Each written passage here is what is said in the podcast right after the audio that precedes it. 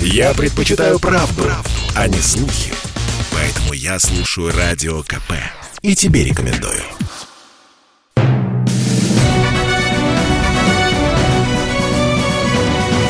Клуб знаменитых путешественников. Совместный проект Русского географического общества и радио «Комсомольская правда». Здравствуйте, уважаемые любители путешествий. У микрофона Евгений Сазонов, а в эфире совместная программа Русского географического общества и комсомольской правды «Клуб знаменитых путешественников». В рамках этой программы мы рассказываем про удивительные уголки нашей Родины и про не менее удивительных людей, которые эти места изучают и, можно сказать, открывают для всей страны. Сегодня у нас в гостях снова наш большой друг, замечательный путешественник, фотограф и писатель Вадим Штрик. И сегодня он снова расскажет нам о неизвестном, но таком притягательном русском севере. Недавно Вадим вернулся из увлекательного путешествия, в этот раз на внедорожнике. Стартовав в Москве, маршрут прошел по 36-й, 37-й параллелям и завершился на Онежском полуострове Белого моря. За спиной остались 4143 километра, из которых 1200 километров прошли по бездорожью. Ну а подробный рассказ Вадима мы услышим после традиционной рубрики «Новости РГО». Клуб знаменитых путешественников. Продолжается всероссийский конкурс Русского географического общества и телеканала «Моя планета» «Лучший гид России». Принять участие в проекте может любой желающий. Для этого достаточно снять двухминутный ролик с оригинальной, познавательной и достоверной мини-экскурсией по городу, музею или природному маршруту. Участвовать в конкурсе могут граждане России, а также иностранцы, достигшие возраста 12 лет. Главное условие – все видеоэкскурсии должны быть сделаны в России, на русском языке и присланы до 17 сентября 2021 года на сайт лучшийгид.рф. В национальном парке «Русская Арктика» зафиксировали настоящий фестиваль моржей. Участники научной экспедиции Русского географического общества постарались пересчитать животных в районе архипелагов Земля Франции Иосифа и Новая Земля. Делали это, конечно, не вручную, а с помощью дронов. Также помогли маячки и фотоловушки. Так вот, моржей насчитали более 7 тысяч. Это рекордное число за всю историю наблюдений. Теперь ученые пытаются выяснить, с чем связан такой демографический бум. В конце сентября в Москве пройдет День туризма. Более 200 экскурсий станут бесплатными с 25 по 27 сентября. Выбор огромный. Пробежаться по местам мастера и Маргариты, заглянуть на хитровку, оттуда пробраться по лабиринтам старой Москвы от Лубянки до Варварки, попутно изучив историю постмодерна и сталинского ампира и следами Есенина выйти к боярским палатам на Причистенке. Уже ставшая традиционной, акция проводится Мостуризмом совместно с городскими экскурсионными организациями. В прошлом году в мероприятии приняли участие более трех с половиной тысяч человек. В этом году для участия достаточно оставить заявку на сайте проекта «День туризма». Клуб знаменитых путешественников. Итак, в гостях у нас Вадим Штрик, фотограф, путешественник, писатель, издатель, основатель и руководитель национального фотоархива «Геофото» и большой любитель русского севера. Справка. Вадим Штрик – фотограф, путешественник, исследователь, писатель. С экспедициями побывал в десятки регионов России, от Чукотки до Кольского полуострова, и в Северной Америке от Аляски до Флориды. Выпускник МГУ. С 2003 года основатель и руководитель агентства «Геофото». Неоднократно публиковался в престижных журналах, выпустил несколько книг, участвовал в создании различных фотоальбомов, входил в состав жюри сильнейших фотоконкурсов России и мира. Был одним из инициаторов уникальной экспедиции «Русский север» и неоднократным гостем программы «Клуб знаменитых путешественников». Вадим, ну вот э, только что вернулись из новой экспедиции, и мы записываем сегодня, потому что уезжаете в новую экспедицию. Ну вот где были, что видели? Традиционный мой вопрос. Как всегда, на севере, конечно же. Как, как всегда, я к вам прихожу рассказывать про то, как мы по северам ездим. В этом году мы э, акцент на русский север. Не на Арктику, не на ледоколы, не на пароходы, не на самолеты. А сейчас мы путешествуем ногами и на машинах по русскому северу. Ну, э, понятно, что Карелия такое раскрученное место, да. Но вот а кроме Карелии Э, вроде бы считается, что и поехать там некуда. Это ошибка, надеюсь? Ошибка. Как раз к Новому году хочу написать книжку о том, что на севере есть куча загадочных мест, так будет книжка называться «Загадочные и интересные загадочные места русского севера». И у меня задача такая была сейчас составить маршрут, проехать таким путем, казалось бы, обычным, с Москвы, от Москвы до Архангельска понятный путь. Там Ферапонтово, Кириллов, другие монастыри, известные места такие, лендмаркс, через которые все проезжают, все их знают, хорошо. А есть еще куча известных, неизвестных, но очень интересных мест по пути. Поэтому мы свой маршрут проложили такой э, буквой ЗЮ, такой странной, что она как раз не, не шла по нормальным асфальтовым дорогам, то кое-где их пересекала. А мы ехали такими сложными проселочными путями. Слава богу, я их знаю, потому что я по ним и ездил, и на самолете над ними летал. И я знаю, как пробраться в интересные, такие необычные места, очень необычные места. И э, при этом путь тот же самый от Москвы до Архангельска, но он, правда, занял у нас 3000 километров, хотя всего 1700.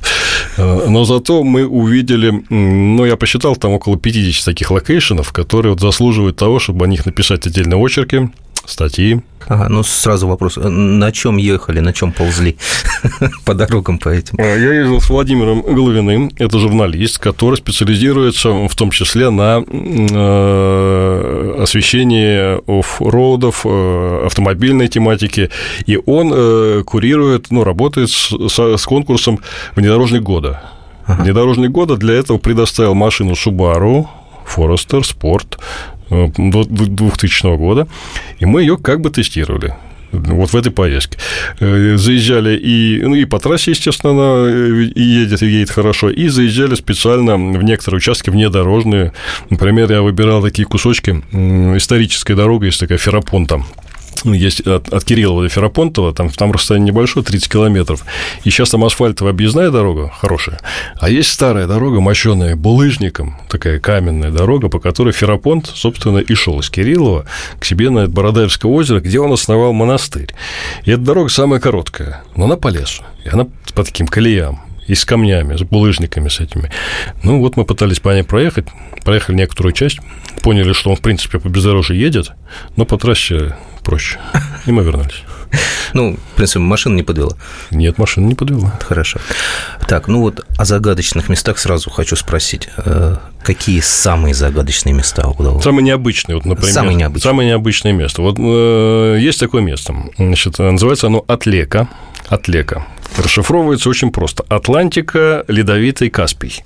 Это точка на Земле, которых всего таких точек э, три сколько я помню, три, на разных материках. Точка, в которой сходятся водоразделы трех океанов. Водораздел двух океанов – это вещь довольно обычная. И вот везде, где мы по северу ездим, вот по Кинозеру, Архангельской, там мы постоянно пересекаем водораздел Ледовитого и Балтики. Мы его все время там туда-сюда, туда-сюда. Ручейки текут то налево, то направо. На Кинозере есть такое место, гряда, с которой стекает одно озеро направо, в Ледовитый, а одно налево в Балтику, в Водлы и в Балтику. И ты по этой гряде едешь, там есть табличка «Вы на водоразделе двух океанов». Прекрасно. А есть еще точка, она находится на границе Карелии, Архангельской, Вологодской, в самом углу. Очень удаленная от всего, такая гора Отлека. Это действительно гора невысокая, метров там 250, и, и то горой не назовешь такая, ну, холмы, заросшие лесом, с которой э, один ручеек стекает э, в Водлу и попадает в Балтику. Один течет в озеро Лачи, попадает в Онегу и в Балтийское, э, и в Ледовитый океан, в Белое море. А один ручеек, э, называется он, я не помню, как называется, но не важно, он течет на юг и попадает в, Кем, в Кему, и с Кем он попадает значит, в бассейн Волги. То есть получается, что с этой точки, с этой горы стекают в разные стороны три ручья, три, три реки, которые текут в три разных океана. Ну, э, Каспий считается древним океаном Тетис, поэтому считается как бы три океана. Вот что чувствуешь, когда стоишь вот в этом месте силы? Да, да там ужас просто, что ты чувствуешь, потому что там комары были в июле такие, что они э, через накомарник раздирали его лапами, залезали внутрь, и была жара, были комары, было предгрозовое состояние, а на земле полчища этих комаров, такая толпа, туча прям. И я чувствовал э, вообще смятение, потому что деваться, идти туда было далеко, машин туда не подъезжает, мы по лесовозным дорогам, сложным путем по, по спутнику я значит, навигировал, находил, куда можно ближе всего подъехать. Мы подъехали более-менее на какое-то удобоваримое расстояние, оттуда там около 5 километров по тайге. Тайга непролазная. То есть совершенно это остатки вырубки, это бурелом, ветролом, болото, косогоры вот эти все, причем запруженные бобрами ручьи, которые тоже очень трудно переходить, потому что там все поваленное. И вот этот исток Волги, это ужас, у меня есть фотография тоже, надо выложить в Facebook. Э, вот этот исток, северный этот исток Волги, который секает с отлеку Волгу, это просто, э, ну, это нагромождение пад, упавших елок, воды, осоки, вот все это переплетено, вот все это э, сучья, какие-то там кусты, и вот пробраться 100 метров по такому вот лесочку, это прям работа. На, на там несколько полчаса можно пробираться. И э, дойти надо было 5 километров. Поэтому вот от машины я туда шел, рассчитывал дойти там за час-полтора, в итоге там вернулся через 5 часов. Не нашел, к сожалению, треугольного значка от лека, который на фотографиях я видел, люди остановили. Вот я эту точку нашел, я прошел туда-сюда, но значка не нашел. Может, кто-то на сувенир унес. Но зарубки на, на этих деревьях э, и точно указывали на то, что вот я иду правильным путем, что и я пересек два раза туда-обратно, то есть я точно был вот на, на вершине этой горы, я точно был. Мы ненадолго прервемся. Напомню, что в эфире совместная программа Русского географического общества «Комсомольская правда» «Клуб знаменитых путешественников». У микрофона постоянно ведущий Евгений Сазонов. А в гостях у нас Вадим Штрик, фотограф, путешественник, издатель, писатель, основатель и руководитель национального фотоархива «Геофото». Он недавно вернулся из новой экспедиции по русскому северу, рассказ о которой мы продолжим через несколько минут.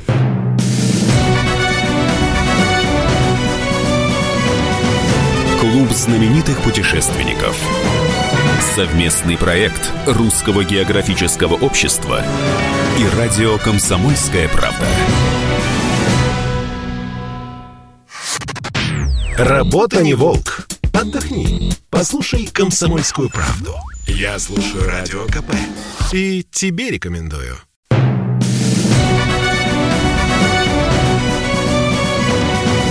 Клуб знаменитых путешественников.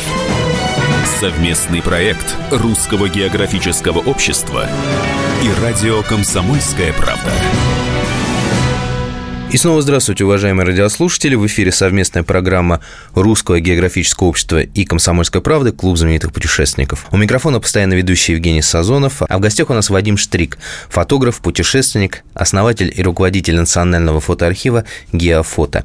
Говорим мы сегодня о его новой экспедиции по русскому северу, теперь на внедорожнике. А еще интересные места. Были ли и, и такие же вот места силы посетили за это время? Конечно, таких мест много.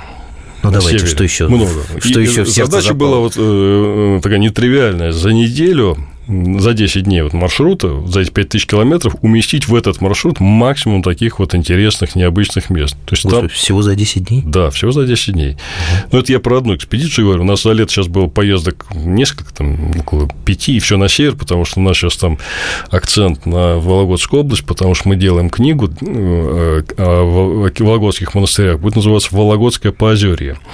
Ну, и попутно вот находим другие места. И таких мест тут уместилось в этом маршруте, ну, вот порядка 50 таких интересных мест. То есть, это напряженная была поездка очень, потому что нужно было, ну, в день э, спать мало, ездить много, снимать ночью, потому что там ночью светло. И мы приезжали ночью, снимали, э, рассвет снимали, и уже надо ехать дальше, там где-то спали. Ну, вот как противовес отлеке, такое ненаселенное место, могу рассказать про э, очень населенное, исторически э, такое основательное место, усадьбу на реке Суда. Там э, есть такое село Борисово-Судское на реке Суда. Это самый самый-самый запад э, Вологодской области. Он дальше примыкает через Вепский лес, стыкуется с Ленинградской областью. И на этой реке Суда исторически э, русское дворянство строило усадьбы и усадеб этих было порядка 30 по этой суде. Э, они стояли на расстоянии друг от друга. Берега там очень живописные, высокие берега, хорошие леса еловые такие, много деревушек таких красивых, полей сейчас э, и осталось возделанных много. И мы там нашли лен. Единственный в Вологодской области лен нам нужен был для книги. И мы там нашли поле льна и застали его в цветущем состоянии, долго охотились, как он раскрывается. С 5 утра ждали, как он раскрывается, потому что цветки раскрываются э, в 7 утра, как оказалось, а к 12 они уже опадают. Так быстро? Да. Ну, а потом следующие раскрываются и опять опадают. Это целая история. Ну, вот э, показатель того, что там место жилое и населенное, то, что там нашлись поля льна. возделанные большие поля, красивые, большие, хорошие. И там есть усадьба, которая принадлежала и была построена э, Николаем Качаловым, который был губернатором Архангельской области, он и его сын впоследствии, и он был тайным советником э, Александра. Угу. То есть это известный деятель государственный. Он построил усадьбу 160 лет назад на берегу Суда, построил ее из камня, в отличие от других соседей 30 помещиков, которые построили в основном деревянные усадьбы, и они почти не сохранились. Там одна или две усадьбы остались, но в плохом состоянии.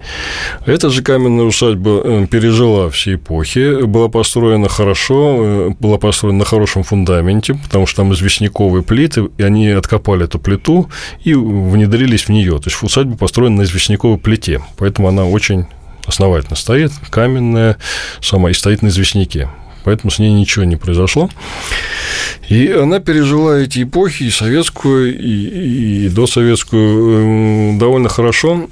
Там во время войны был госпиталь, непродолжительное время, но довольно он эффективно работал, потому что это был как бы э, юго-восточный подход к Ленинграду, к Ленинградскому фронту, и там была, э, через это Судская проходила дорога, которая потом выходила на Ладожское озеро, и была дорога жизни. И именно по тем лесам, собственно, производился подвоз всех грузов в том числе. И, и там вот был госпиталь во время войны. Это, и там было э, около 500 человек. Ого, в этой усадьбе? В этой усадьбе. То есть она, она большая такая? Она удивительно, она выглядит снаружи как небольшая, э, вот так она так удивительно построена, с большими окнами, и кажется, что когда смотришь издалека, чтобы с другого берега реки, кажется, что это ну, небольшой усадебный дом. А когда начинаешь по ней ходить изнутри, она оказывается огромной. Ну, хотя, как показатель, там э, есть зал, гостиная, в которой проходят сейчас концерты музыкальные, там собирается 150 человек. А, в то есть гостиной. она сохранена и Это жилая? отдельная ну, как бы... прекрасная история о том, как ее восстановили э, потомки Качаловых, э, Качалова-Войцеховские. Вера и Юрий Качаловы-Войцеховские, которые нас там очень радушно встретили, и рассказали про усадьбу, и рассказали историю восстановления этой усадьбы, и рассказали, какая это была сложная, необычная история, в том числе э, с какими-то знаками свыше о том, что у них вот это вот, им, им эта идея пришла как-то случайно, но не случайно, и в какой-то момент все получилось, и в этот же момент восстановились кресты на, э, в Петербурге на могиле Качалова, вот в этот же день как-то вот все так, такие знаки. И потом все как-то пошло очень интересно. И ее начали восстанавливать там лет 15 назад. И сейчас э, это хороший э, центр такого, такого просто культурно, он центр такого смыслового притяжения Вологодской области, потому что туда приезжают люди совершенно разные. И там проходят какие-то сборы, помимо того, что приезжают потомки Качаловых, и они собираются там, и, и у них там происходит. Ну, там еще происходят музыкальные концерты. Туда приезжает музыкальная экспедиция э, с Андрианом, э, с этим, с Борисом Андриановым, э, виолончелистом, и они проводят там прекрасные концерты и на открытом воздухе, и внутри. Там проходят поэтические вечера, то есть там сейчас усадьба живет как такой культурный центр. Ну, то есть туда можно заехать, посмотреть. Да. Тебя пустят и радушно встретят. Э, встретят очень радушно, потому что э, вот э, потомки и владельцы усадьбы, Качаловы и Войцеховские, это прекрасные, радушные люди, которые очень открыты вот ко всем встречам, и наша встреча с ним произошла именно так. Мы сказали, вот мы через вас хотим проехать, но мы через них летели несколько лет назад и хотели приземлиться в Борисово-Судском, но это не удалось, потому что аэродром был завален бревнами. Его использовали как хранилище вывезенного леса. И поэтому мы пролетели мимо. А сейчас мы, проезжая э, вот необычными путями, я специально вот подумал, как бы проехать в Белозерск таким путем, чтобы проехать вот интересно. Как раз через Борисово-Судское потом нашлась дорога и в Белозерск, интересно, и потом в следующую поездку мы нашли дорогу через Борисово-Судское в Вепский лес. И попали в Ленинградскую область. И эта дорога тоже необычная, она проходит через самую высокую точку Ленинградской области, гору Гапсельга, 291 метр. А добраться вот до этого поместья, до, до этого дома, насколько легко на обычном автомобиле? Легко, очень, а, то есть... очень хорошая дорога через Бабаево, можно ехать через Устюжну, что правильнее, через по платной дороге до Петербурга, потом через Рамешки, через Беженск на Устюжну. И дальше через Бабаево. Значит, эта дорога занимает один день, порядка 750 километров. Ехать вот таким путем приятнее и проще, потому что менее загружен. Ехать через Череповец может быть чуть-чуть быстрее по расстоянию, но очень напряженный трафик на Ярославке, и по ней ездить просто тяжелее. Ехать туда один день, э, э, и усадьба функционирует но как гостевой дом, там есть отдельный гостевой дом еще на другом берегу, и для этого с ними надо договориться. На сайте хвалевская.ру наверняка вся эта информация есть. Там же есть календарь событий, что там происходит. Там происходят фестивали. Знаю, что в августе проходит фестиваль «Травник», где собираются местные люди, и приезжие, э, и происходит какое-то там какое-то общение. Э, происходят музыкальные вечера, и поэтические, в какое время, не знаю, тоже надо посмотреть у них. Ну, все есть на да? сайте. И она работает как музей, отчасти. То есть там сохранился антураж, там собраны интересные предметы, и в то же время она работает как жилая усадьба. И это было самое интересное. То есть мы погрузились вот в усадебный мир 21 века, где люди просто приезжают, они все время там живут, они приезжают туда, для них это как бы один из домов, теперь уже любимый, и их, и, и, и Миша Войцеховского, это сын Э, Юры и Веры, он это место очень любит, они там живут полноценной жизнью, исследуют окрестности, э, там поля возделывают чуть-чуть, но не сильно, сад у них есть. Ну, есть это... прям захотелось прямо сейчас сесть и поехать.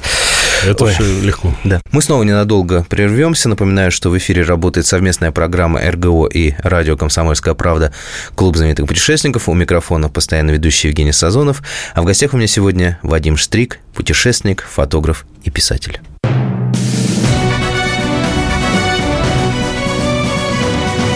Клуб знаменитых путешественников. Совместный проект Русского географического общества и радио «Комсомольская правда». Чтобы не было мучительно больно за бесцельно прожитые годы, слушай «Комсомольскую правду». Я слушаю Радио КП и тебе рекомендую.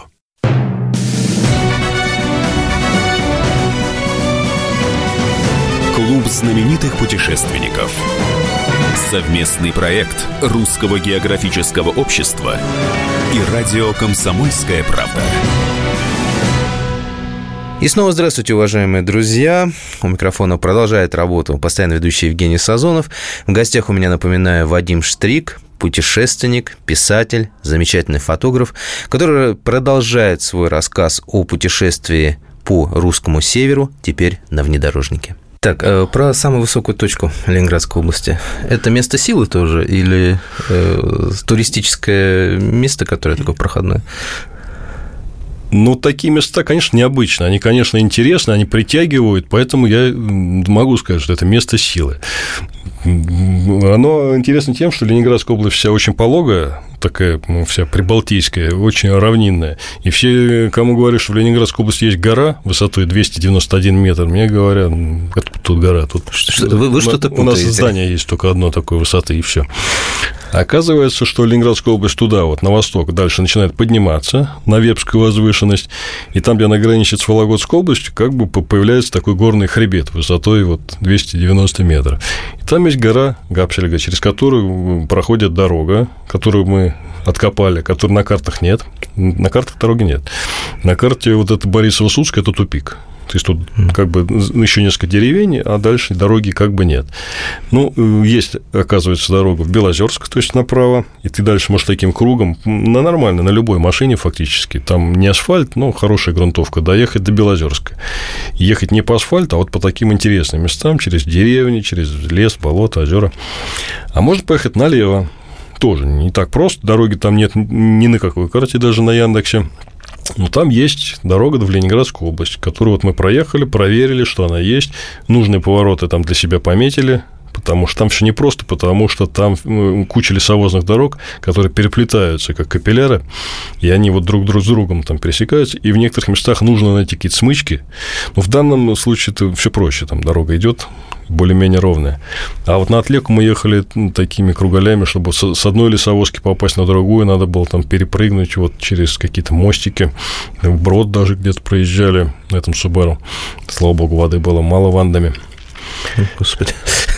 Ну, это такой кроссворд, довольно интересно найти вот дорогу, при том, что дорог как бы много, но найти дорогу от, до нужной точки и пробраться туда иногда оказывается непросто, иногда оказывается препятствие там шириной километр, и нету вот смычки никакой, нельзя проехать.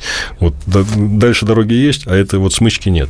Это возникает на границах районов часто, и специально это делают лесовозы, чтобы вот не было таких проездов, чтобы были тупиковые вещи. А что, что же делали, когда вот на такие натыкались смычки?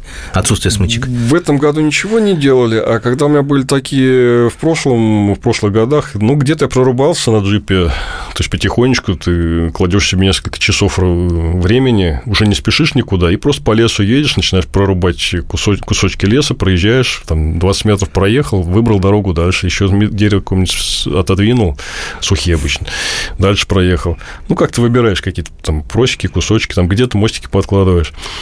Путями пришли. Надо. Зимой проще, зимой на снегоходе. Не, ну, зимой, да, снегоход. На снегоход за, за что снегоход-то люблю, то, что там не надо валить деревья. Дорога на снегоходе на севере вообще прекрасная. Там есть озера и болота, по которым, на которые ты встал. Если ты знаешь направление, э, и правильные смычки, то можно доехать практически в любое место. Я с Кинозер доехал до, до этой Малашуйки, ну, в общем, до Белого моря, а там 800 километров. То есть ночевки были в избушках. Избушек там много. Много, да? Так, хорошо. И еще какие места интересные? Вот, я понимаю, что их 50, но вот самые, самые интересные. Ну, были и обычные, как бы, стандартные места, но которые по-своему необычно выглядят. То есть, э, интересно это там все. Даже вот самые раскрученные монастыри, и наши самые любимые, которые мы сейчас больше всего снимаем, Ферапонтова и Кириллов, казалось бы, уже со всех сторон сняты и всеми уже видены, тем не менее мы сделали там для себя некоторые открытия, снимая, например, Кириллов изнутри на восходе, изнутри с дрона, и делая такие ракурсы, когда на заднем плане стоит солнце, озеро, туман. И это э, весной это была особенно такая атмосферная фотография. Сейчас летом то туманы такие начались, но был дефицит туманов в это, в это лето, а вот сейчас ближе к осени они начинают уже увеличиваться, и мы будем их снимать. И Ферапонтова нашли с другого берега Бородавского озера довольно необычный ракурс. Обычно ракурс э, там стандартный, там есть такой полуостров, с которого все снимают. Но я проехался вокруг озера и нашел еще несколько точек, которые раньше не видел, и не видел, что кто-то тут снимал. А не дальше, но тут очень красиво, через озеро. Это как бы обычные места, но тем не менее вот э, мимо них проезжать нельзя. Нельзя, там всегда хорошо. А есть э, тоже известные места, но более удаленные и более труднодоступные. Вот если там говорить про Белое море, например, там есть деревня такая Пурнима. Пурнима. А, как красивое название какое. Вот, она и сама прекрасная. Она стоит на Онежском полуострове Белого моря. Это значит, что она смотрит на юг, то есть южное побережье Онежского полуострова, смотрит на устье Онеги с той стороны, как бы с севера. Стоит на высоком еловом таком берегу, Берег там действительно такой сухой, красивый, с еловым лесом. Стоит э, на, в устье реки Пурнима. Там две церкви, одна из которых уже э, хорошая, а вторую восстанавливают. Деревянная церковь. И село старинное. Я думаю, что оно 1200-1300 какого-нибудь года. То есть старинное поморское село, в котором сохранились деревянные отличные двухэтажные дома. И видно, что этим, этим домам действительно лет по 200-300. Там, когда смотришь на спил бревен, видно, что это уже прям, как бы проеденные вот временем спил, спил, но дерево при этом еще крепкое, но оно уже как бы выветренное такое. И я верю, что им по 200, по 300 лет. И село сохранило вот такой вот поморский колорит, потому что оно, в принципе, удалено довольно сильно от Архангельска, там, километров 350, но там дороги такие плохо плохо такие, понятные, тоже песчаные, потому что там шлагбаумы какие-то стоят на въезде в этот Онежский полуостров и туда не по пути. Туда, и когда едешь по асфальтовой трассе, туда сворачивать, это как бы полдня туда, чтобы заехать. И мы туда полночи ехали до этой Пурнимы, никак не могли доехать. Наконец, доехали на рассвете. Ну, не пожалели, потому что вот деревня, такая деревянная, старинная деревня, заросшая, сплошь заросшая цвет, цветными лугами. В это время там были какие-то разнотравия бешеные, там были колокольчики, зверобой желтый, иван-чай по краям чуть-чуть, и все было такое не однотонное, а вот пестрый ковер. Я таких лугов нигде на Белом море не видел. Это такой прям цветник настоящий. Ну, деревня жилая, да? То есть деревня может... очень жилая, хорошие дети бегают, коровы пасутся. Все в это время в воде были, потому что была жара страшная. И, и там прилив, в эту речку входит вода морская. И вода в это время была теплая, было там плюс 20, даже больше градусов, в Белое море, в котором можно купаться. Вот соленая вода, 20 градусов температура, все, вся деревня в воде, там эти собаки, коровы, все по пояс в воде. Вас как встречали-то? Как с, а с прищуром? На севере хорошо встречают. Нет, ну, говорили, что мы фотографы и исследователи, и люди очень хорошо относятся к фотографам. Фотографов они не обижают. Не боятся сами сниматься? Любят. Любят, да? Да, когда спрашиваешь, они с удовольствием снимаются. Так, ну, еще какие места? Прям слушал бы и слушал. Ну, из открытий у нас было довольно много архитектурных открытий таких для себя. Например, недалеко от, от э, Кириллова есть такое село Чистый Дор. Вот с ним как раз все проще. Когда едешь на север по асфальтовой дороге на Вытигру, то мимо этого чистого Дора проехать ну, невозможно, он, он прямо рядом. И от трассы всего ничего. И э, эта деревня э, поразила тем, что э, она, в отличие от других, многих вологодских деревень, она какая-то абсолютно ровная в ней вот все дома вот прям вот идеально сохранившиеся, нет вот развалюх никаких. То есть дома все стоят прямо ровненькие, такие вот двухэтажненькие, квадратненькие, на, на правильном расстоянии друг от друга. Я понял потом, почему, что эта деревня стоит на хорошем таком ровном, видимо, песчаном поле таком задернованном. То есть там нет вот этой сырой земли, которая постоянно вот двигает все. Она вот такая ровная, устойчивая земля, э, заросшая там с соснами, там хорошим вот таким разнотравием сухим. И поэтому вся она сохранилась. И дома тоже старые, видно, что им там лет по 200, но они идеально ровные. А рядом с лесом на берегу реки стоит церковь, очень красивая, которую раньше мы не снимали. Она нам как раз для книги нужна. Вот этот чистый дор, Никольская церковь. Мы нашли правильные ракурсы и правильное время дня, когда ее нужно снимать. Снимать ее нужно перед восходом солнца, когда там стелется туман, и он возникает от реки, подходит, и сосны, они такой правильной высоты, они не огромные, они как раз в половину церкви, и они стоят наполовину в тумане, наполовину из тумана. А над ними возвышается вот этот храм деревянный, э, который, ну, не так, чтобы ухожен, но когда в тумане и в сумерках, он выглядит очень красиво. Очень красиво. Я прям вижу его. Ну, э, этот храм такой классический, в нем и колокольня, и храмовая часть. То есть такая деревянная архитектура классическая. А э, была еще одна церковь на пути, такая э, церковь Сретенская, по-моему, в селе Красная Это тоже под Архангельском, недалеко от Каргополя.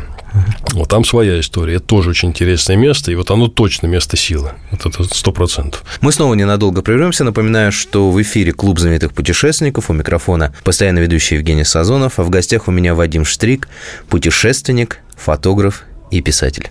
Скоро вернемся.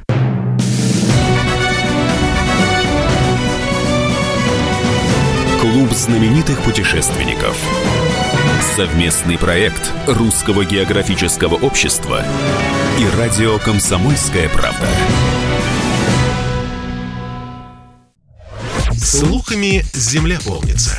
А на радио КП только проверенная информация. Я слушаю «Комсомольскую правду» и тебе рекомендую.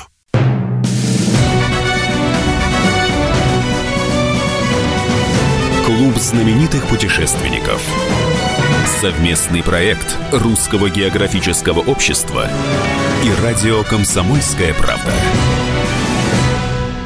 И снова здравствуйте, уважаемые друзья. Продолжает свою работу клуб знаменитых путешественников. У микрофона продолжает тоже свою работу Евгений Сазонов, постоянно ведущий. А в гостях у нас сегодня Вадим Штрик, путешественник, писатель и фотограф, большой любитель русского севера, из путешествия по которому он вернулся только что и, собственно, продолжает свой рассказ. Так, а это что за история-то вот это интересно? Там две истории. Так, ну-ну-ну. Значит, пролетая над Каргополем однажды, я на самолет увидел, что есть две деревни, которые странно стоят посреди леса, то есть никаких речек и озер там не видно, они стоят посреди леса, круглые, поля выстрижены вокруг них. То есть два таких круга вот в лесу. Два полевых круга. Тайга, тайга, тайга и два круга большущих. Так. Ну, диаметром километра по 3-4, наверное. Потом я вспомнил, что действительно я читал про такую деревню, которая имеет э, круглое в плане строения. Одна из них называется Кучепал, да, и она довольно известная, казалось, эта деревня. И она более-менее сохранилась. Значит, почему она круглая? Ответ оказался тоже очень непростой. Оказалось, что она стояла вокруг круглого озера. То есть было круглое озеро, вокруг которого построили круглую деревню, вокруг которой потом, значит, так вот лучами э, такими вот в сторону леса стали выстригать поля, и отвоевывали у леса э, куски вот леса, и, и поля поэтому имеют разные протяженности. Поэтому очень интересно смотреть. Вот эти поля, они уходят где-то вот длиннее этот луч, где-то короче. То есть, видимо, землепашцы где-то были поусерднее, где-то поленивее. Но в среднем так вот по километру где-то, ну, некоторые там километр полтора, а некоторые там метров девятьсот. Так получается. Но а с озером случился такой такой вот катаклизм. Так как там известковые места и карстовые, ага. карстовый известняк, то в один прекрасный момент оно просто ушло под землю. То есть люди проснулись. А озера нет, да? А озера нет. Вот это да. Под Каргополем такие вещи случаются, потому что там э, вся вот эта вот левобережье Онеги, оно все карстовое в районе Каргополя. Там есть даже речка, которая уходит под карст, ныряет. Ныряет, да? Да, мы тоже это самолета видели, ныряет под карст, и под, э, сверху такая травка какая-то невнятная, как вот типа болотца, а потом выныривает полноценная река. То есть опять да. течет. И это все единый карстовый массив, в котором, э, и, и, на котором жило это озеро, и которое в один вот этот прекрасный момент куда-то вниз провалилось, и в эту Чурьюга, в общем, это речка называется, как-то так, ночи, она куда-то туда утекла. И люди проснулись, а озера нет. Э, и сейчас, когда мы в плане на это озеро сверху смотрим, у меня фотографии есть, я их тоже публиковал, видно, что в середине действительно понижением, такой заросший какой-то травой сейчас, осокой и кустиками уже довольно высокими. А вокруг на высок, на таком на бордюре действительно стоят дома по кругу. Абсолютно круглые. Вот идеальный круг, прямо вот прямо вот и дорога круглая. Ну, то есть инопланетяне ни при чем, да? Скорее всего, нет. Потому что есть еще доказательства в виде иван-чая, что это все-таки земного происхождения все это заросшее иван-чаем. Вот, и мы потом специально еще приезжали с Петром Мушановым и специально взлетали на коптере, чтобы сделать э, снимок сверху. И получилось такое красное кольцо. О, красота. Это, это красиво, да. Ну, потому что вокруг все зеленое, а вот там, где дома, иван-чай тянется к домам, и вокруг э, домов получилось такое красное огненное кольцо вокруг вот этого зеленого озера. Ну, так. И аналогичная деревня рядом, вот эта Красная Ляга, где другая история. Э, озеро там сохранилось чуть-чуть. Э, но деревня стоит не на озере, она стояла, вернее, не на озере, она стояла там по центру вот этого круга. Они тоже востригали кругами лес, и от деревни не осталось ничего, Зато осталась очень красивая церковь. Церковь такая шатровая, очень такая вертикальная, красиво стоящая, посреди поля, прям такой красивый маяк красной ляги. Под Каргополем недалеко, проехать туда можно. Ой, господи. Я даже не подозревал, что настолько интересно может быть в этих местах, потому что народ же ищет экзотики, уезжая куда-то в далекие-далекие далекие места. А здесь, в принципе, как говорится, чуть поехал на север, и уже куча открытий. Ну, чуть проехал, это немножко мягко сказано, туда все-таки ехать ну, часов 18, так если с утра выехать, к вечеру будешь там. Но, э, да, это очень доступно, поэтому мы это любим. А на хорошем Субарике обратно мы доехали вообще часов там за 13. Потом уже по асфальту, да? Или... Ну, по Ярославке. По Ярославке. Да. Тут перед Москвой уже. А по итогам этого путешествия и последующих, э, что нам ожидать? Какую книгу? Ну вот задумали мы книгу, которая будет называться «Загад... «Загадочные интересные места русского севера». Это будет такой некий путеводитель но не то, что ну, смотрите направо, смотреть налево, а именно показывающие э, места вот такие э, известные и малоизвестные, и в своих связках, как вот между ними оказалось можно спокойно перемещаться. Ну, например, вот из Борисова-Судска в Ленинградскую область мало кто знает, даже Юрий Войцеховский не знал, что там есть дорога в Ленинград как, как бы короткая. Она, она короче, ну, непонятно по времени. Э, и вот такие вот места, они связаны вот этими путями. Я хочу это оформить вот в виде книги, которая будет вот так, ну, показывать вот такие вот интересные места с фотографиями, будет описывать эти места, в том числе, как их снимать и как между ними можно добираться. Потому что многие меня спрашивают, мы ездим на север, все по обычному маршруту. Куда нам попасть, вот, чтобы было интересно? А вот я уже это выяснил, уже прошел по многим путям. Сейчас еще вот в конце лета у меня еще одна экспедиция. Планируется там найти короткую дорогу от этого Борисова-Судска прямо на север, в Итигру. Она тоже есть. Ее надо сейчас просто проверить. Тоже в лесах, да? Она тоже в лесах, это тоже лесовозки, это тоже такие сложные переплетения. Но я ее уже наметил, примерно понимаю, где там могут быть такие непонятные места. Вот их надо проверить. Если они проезжие, то будем по ней теперь ездить. И это получается очень удобно. Ты просто из Москвы выезжаешь, берешь компас и по 37-му меридиану едешь прямо, прямо на север. Никуда не сворачиваешь. Через Борисово-Судское, вот, через Вытигру. И как раз в Борисово-Судском стоит столб, как раз у них 36-й стоит, 36-й меридиан. Ну, по 36 не, не ошибитесь. В общем, вот эта полоса между 36 и 37 она как раз насыщена вот такими вот местами необычными. И это как раз водораздел вот этих океанов, как раз по нему, когда едешь по этим местам, все время пересекаешь этот водораздел. То речка направо, то речка налево. Много озер на этих, э, на этом водоразделе, потому что это возвышенность такие озера. Там есть Шимозеро, куда мы поедем, где стоит заброшенная часовня, деревянная, маленькая, совершенно удаленная от всего, тут никак то не проедешь. И таких часовен еще там в тайге много заброшенных. И это тоже интересно, потому что ну, их уже век кончается, им уже осталось стоять ну, там, несколько десятков лет от силы. Их вряд ли кто-то будет восстанавливать.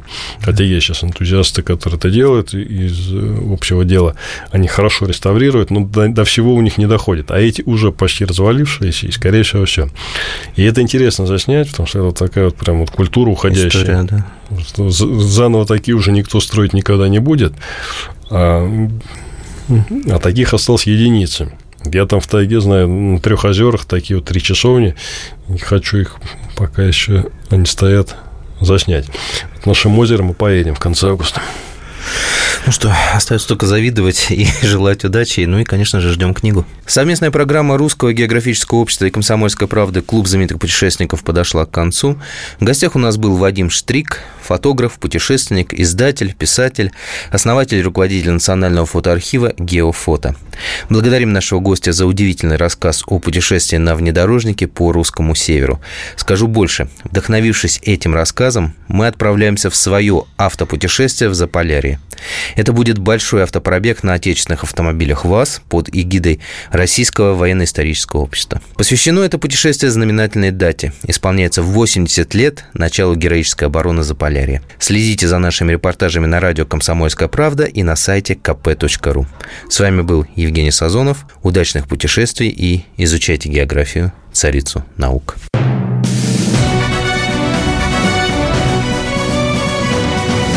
Клуб знаменитых путешественников.